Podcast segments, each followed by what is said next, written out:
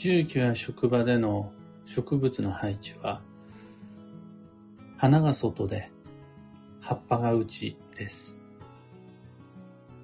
おはようございます。有限会社西企画西俊久です。発行から20年累計8万部の運をデザインする手帳、有機暦を群馬県富岡市にて制作しています。有機暦の発売は毎年9月9日。で、このラジオ、聞く暦では毎朝10分の暦レッスンをお届けしています。今朝は、仮想を整える植物の基地配置というテーマでお話を。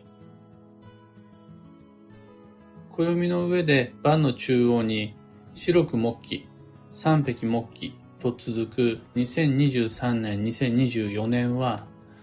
ボタニカルが基地となる運勢です。2年続けて植物が人の運を整える流れに乗るきっかけになると考えられます。だから、お花や葉っぱの利用はとてもおすすめです。また、そんなボタニカルイヤーじゃなかったとしても、そもそも植物には人の運を整える効能があると考えられます。多分それは運の世界だけの話じゃなくて、現実的にも、科学的、医学的にも何らかの証明ができる基地作用がそこにはあるはずです。運の世界において最も基本的な植物の活用は仮想への応用です。家の運、建物の運を整えるのに植物の導入は非常に効果効果的です。植物をインテリアやエクスエクステリアの一部として建築物の内外に配置する。それって、運の勉強、知識を持っていようが、持っていまいが関係なくそれも家相学の実践であり、その時に成果を利用する、観葉植物を配置するっていうのはもう立派な幸運の所作、挙動になります。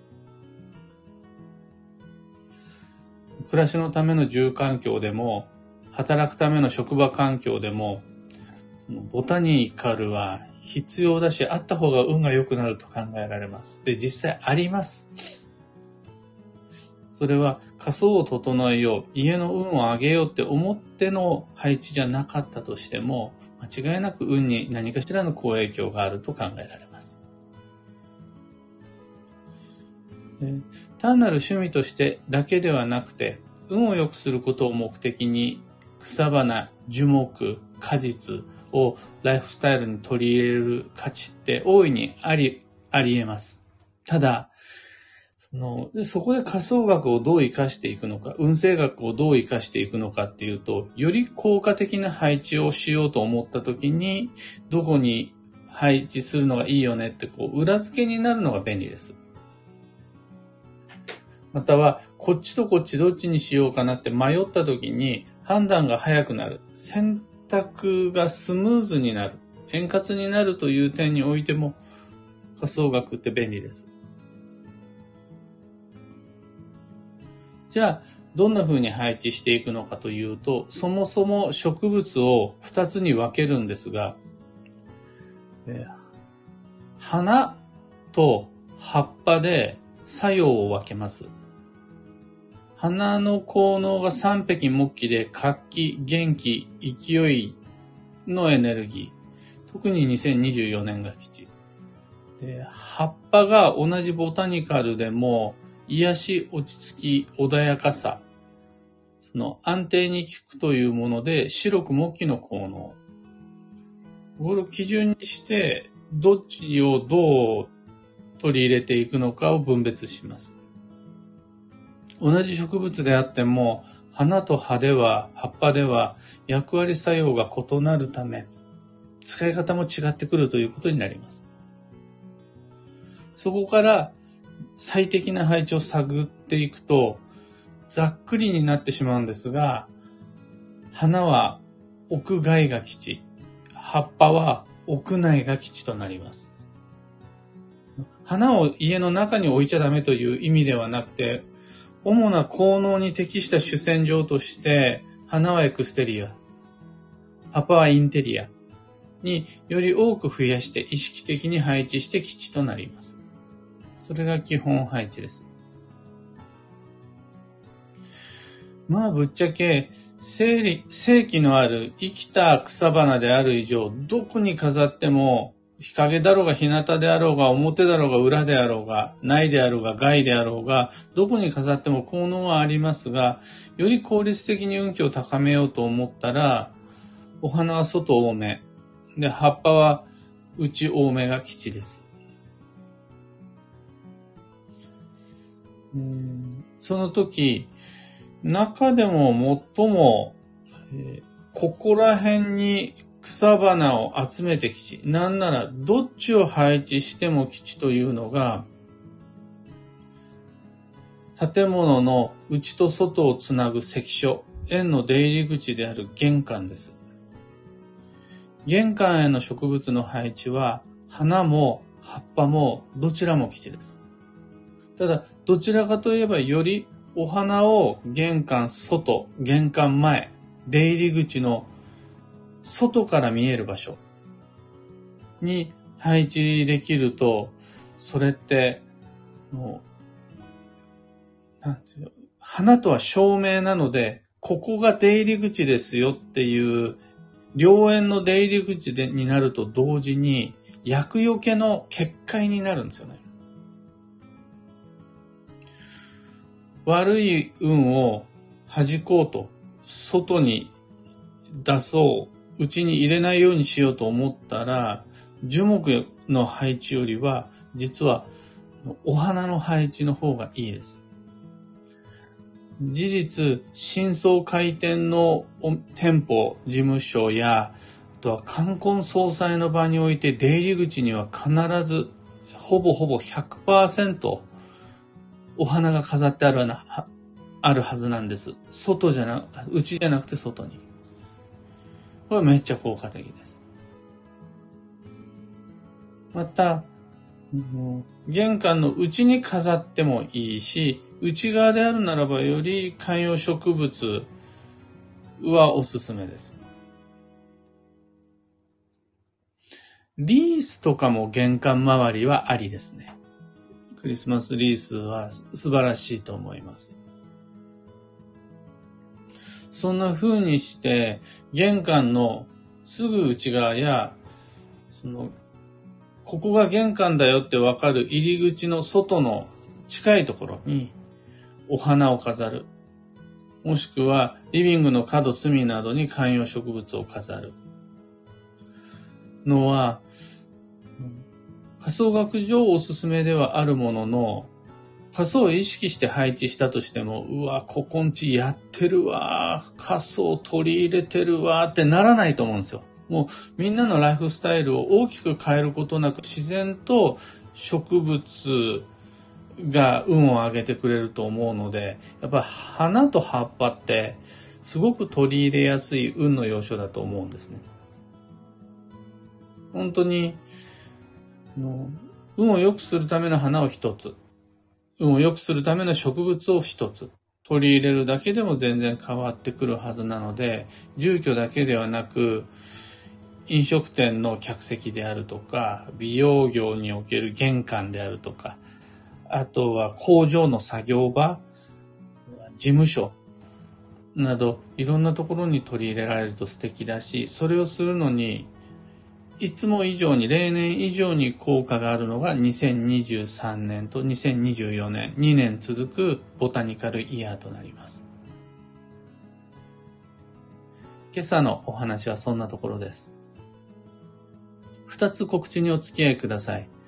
まず、有機暦2024の使い始めの儀式に関して。次の日曜日、2023年9月の3日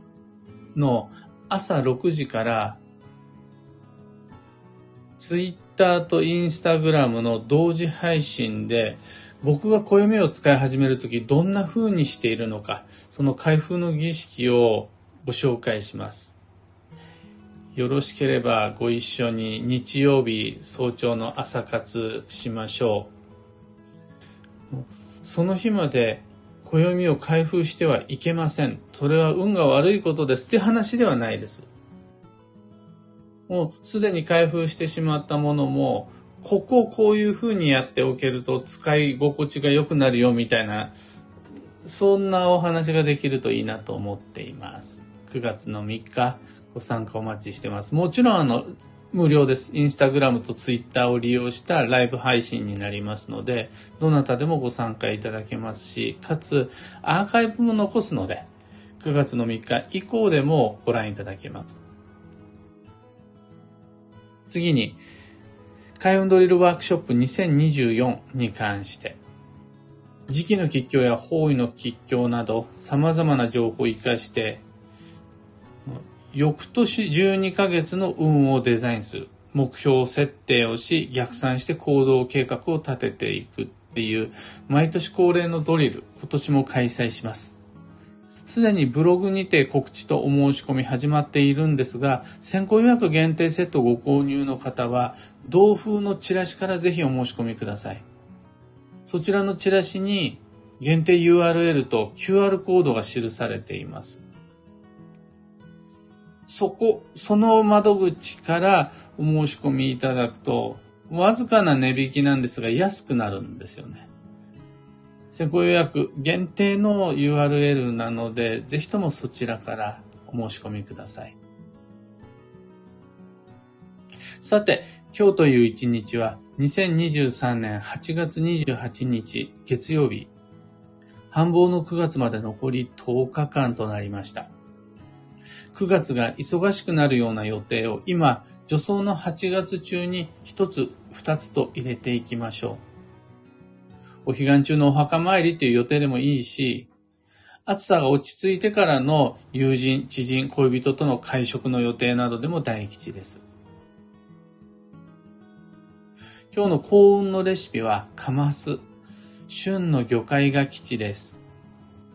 旬の魚介はカマス以外にも川魚の代表、鮎とか、あとはカンパチ、マイワシ、スルメイカなど、スルメイカだったらお刺身や煮付け、焼き物だけじゃなくて、塩辛とかでもいいですし、おすすめです。今日は魚介の日です。最後に、今日のキーワードは、学習、良いものを見習う。その心は、自分が知ってるものや好きなものが正解とは限らない。自分にとってよく慣れている安心の絶対的定番が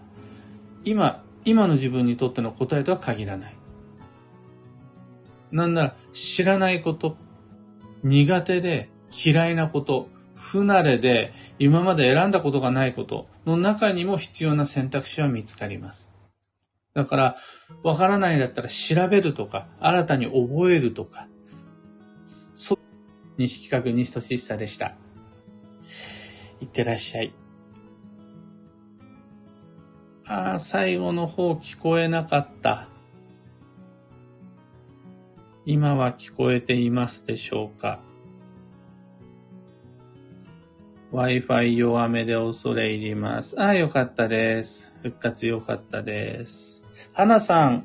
おはようございます。小川智美さん、おはようございます。キコさん、おはようございます。エヌシャンティさん、おはようございます。シナナオさん、おはようございます。今日のみんなの空は、最近いつも同じような感じで晴れのところもあれば曇りのところもう出てきて少し秋めいてきているでしょうか。うん、うん。それでも暑いことには変わりないですね。これ、前回、前回じゃない、先月、7月中にもご提案したんですが、今みんな暑さのことばかり意識していますが、本当に警戒すべきは暑さよりも疲れ。自分自身の疲労度が 暑さより運に影響を与えるので、気をつけて無理なく行きましょう。あくまで繁忙は9月だから。10日後からだから。その前の8月中は助走というところで穏やかにマイペース意識していきましょう。漢方花子さん、リーさん、キーボードさん、バンドさん、タカさん、クーさん、ロミさん、おはようございます。ちななおさん、以前、観葉植物を飾っていたら、先の尖っているものはやめた方がいい。と言われたことがあります。なんでだろうなぁなんて深くは考えませんでしたが、形状にも意味あるんでしょうかこれ、先の尖っているのをやめた方がいいって言われたら、まずあれですかね。バラがダメなんですかね。あとは、柚子とかもトゲがありますよね。あと、みんながクリスマスに玄関周りに飾るんで有名な、ヒイラギ。ヒイラギの葉っぱってめっちゃトゲトゲしてて、痛いですよね。怪我するぐらいに。ああいうの全部ダメっていうことになるんですかね。その、先が尖っているものは何なら仮想学上は好んで使われます。それが、あの、薬除けになるからです。で、まあ実際に動物の、動物、うん、動物や、あとは人の侵入を防ぐのにも役立つから、柚子とかめっちゃ使われますよね。庭木として。ただ、そういう意味で言ってるんじゃないんだとしたならば、もしかしたらその人の考えでは、尖っているこれとこれという植物は屋内配置、屋外配置やめた方がいいっていうのがあるのかもしれないです。仮想学上は尖っているからここに配置した方がいいよ、薬よけになるよっていう考え方があるので、むしろ禁止せず積極的に導入する場合があります。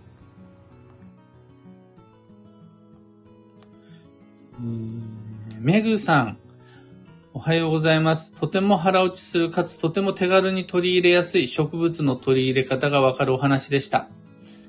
さて、今年に入って間もなく10年越しのプロ友さんに初めて会うと決めたのですが、9月に会えることが決まりました。めっちゃ楽しみです。暦がなければきっと会えなかったかもしれないなと思うのです。知らず知らずのうちに自然と背中を押していただけていることを改めて感じております。毎度の配信と丁寧な暦の執筆、本当にお疲れ様でございます。とのこと。ありがとうございます。9月、どんな予定を入れても全部運がいいんですが、中でも今年がきちってなるのはやっぱり縁ですね。で、縁の代表例は人とのミーティングなんですが、人と人との関係性だけが縁ではないので、ずっと行きたかったんだけど行けなかった場所へ行くとこはもう全然 OK です。あとはずっと欲しかったものを買いに行くもありだし、あとは見、見てみたかった美術館、博物館に行くとか、あと映画でも OK ですし、そんな風にして、その自分と対象となるもの、人、場所との縁を結ぶことができたら、9月の予定としては最高です。だ経営者にとってみれば従業員との縁だし、従業員取引先との縁が大切だし、あと接客業の人にしてみれば、今、今年こそが顧客との縁を結ぶとても重要なタイミングなので、それ、いつそのキャンペーン、自分の中での目標、どのタイミングでやるのか。いつからいつまで特に重点的にお金、時間、労力そこに使うのかっていうと9月、特にお彼岸以降、お彼岸も含めたお彼岸以降がおすすめだし、そのためのスケジューリング、お膳立て、段取りをするためにあるのが8月という助走の期間になります。ちななおさん、トゲトゲ大丈夫なんですね、とのこと。そう。トゲトゲでも別に大丈夫ですよ、じゃなくて、いや、トゲトゲだからいいんですよという利用場面があるのが仮想学です。N シャンティさん、実のなる木はどうですか？あまり植えない方が良いと聞いたことがあります。どこかで？とのこと。ね、実のなる木が縁起が悪いじゃなくて、実をならせてるにもかかわらず、ボタボタと地面に落ちて、どんどん腐っていく様が良くないです。最も代表的なのが、今の季節で言うと柿がそうですね。柿今実がどんどんなり始めていますが、柿植えてるのに誰も取らない、食べない、干し柿にもしない、というのは、実にばっかり栄養がいって、それが腐敗して嫌な匂いを発したりとかして、縁起悪いです。一方で、ちゃんとその実を収穫して食べることができる、取り入れることができるならば、本来であるならば、こう、手で触れることができない土地のエネルギーを身を通してこう手で触れて、なおかつ摂取して、あの食べて体内に取り入れる、居住者の中に取り入れることができるから、そういう意味で身は基地です。ただ、それとは別に、ね、身を金運の象徴と考えて配置する場合があるんですよ。これね、アジアだけじゃなくて、西洋でも、レモンなんかそうです。レモンを黄金とみなして、金運アップ、金運アップっていう言葉向こうにはないかもしれないですが、そのたわわに実るレモンがお、おゴールド、お金の象徴として縁起がいいですよっていうとこがあったり、中国だったら金柑なんですよ。金柑の実がゴールドで、あれを玄関先に配置するっていうのは基地となります。日本においても、レモンはに日本だと、もしかしたら金柑よりは、レモンよりは柚子の方が多いかもしれないです。で、そういうのをちゃんと配置して、レモンも柚子も収穫するとか、あの、金柑もちゃんとジャムにするとか、そんな風に利用することができるなら、実のなるものも OK。じゃあ、西俊久だったらどうかっていうと、金柑を植えたところで全部毎年ジャムにする自信が全くないので、どうしても取り入れたいと思ったら小さな金柑で済むように鉢植えで金柑配置します。今の時代は鉢植えのレモンの木もあるぐらいなんで、そんな風に鉢植えにすれば、まあまだいいかなという感じです。グルーブさんおはようございます。というわけで今日もマイペースに運をデザインして参りましょう。僕も行ってきます。